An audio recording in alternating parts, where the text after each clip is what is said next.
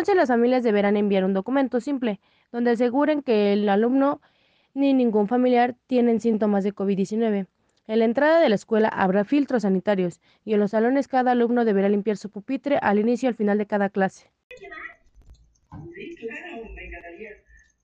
Y bueno, es posible que en el futuro eh, inmediatamente México tenga una educación que combine la educación vía remota, que es la digital, con la presencial, la cual será el fundamento de la educación en estos casos. Se reforzarán las habilidades de los alumnos de tecnología, comunicación, aprendizaje digital. Bueno, tenemos el, eh, un audio de una compañera de otra escuela y su nombre es Zuleima. Bienvenida. Eh, bueno, empecemos con lo que dice.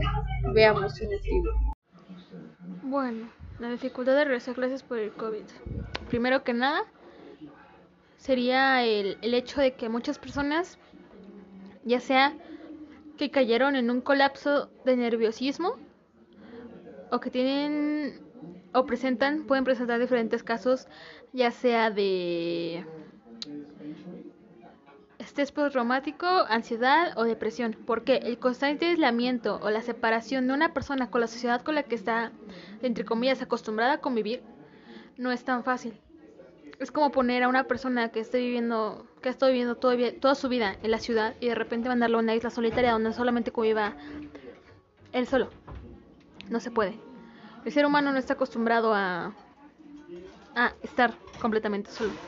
Entonces el hecho de que aísles a una persona y de repente la vuelva a sacar en la sociedad va a ser muy fuerte para ella porque va a ser un impacto muy grande.